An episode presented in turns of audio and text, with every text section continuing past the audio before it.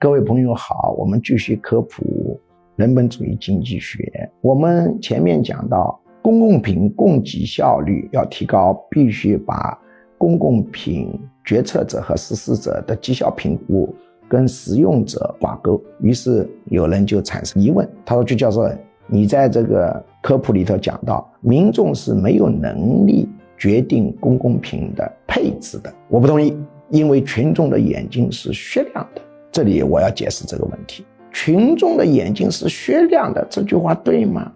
这句话既对又不对。为什么呢？因为关于公共管理，它是一个现象与本质脱离非常大的领域，长期与短期、表面与真实分离度非常的大。其实广大民众他是没有办法判定出公共管理应该怎么搞。如果公共管理应该怎么搞，受群众的意见影响太大，或者说公共管理决策受制于民意，那一定会产生一种现象，叫民粹主义泛滥，就是迎合民众的短期的现象的群序化的公共管理主张泛滥成灾，最后害了广大民众。那么，为什么说？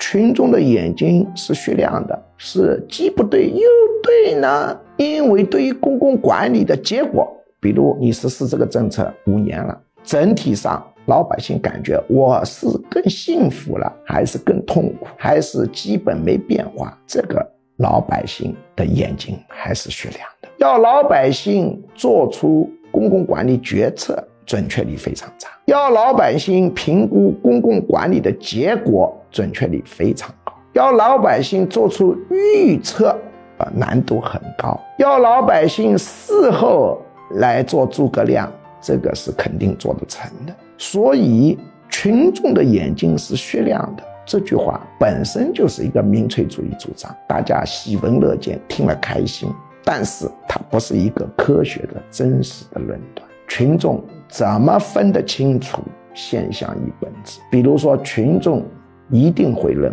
为，对于穷人吃不起的东西进行价格补贴是个好办法。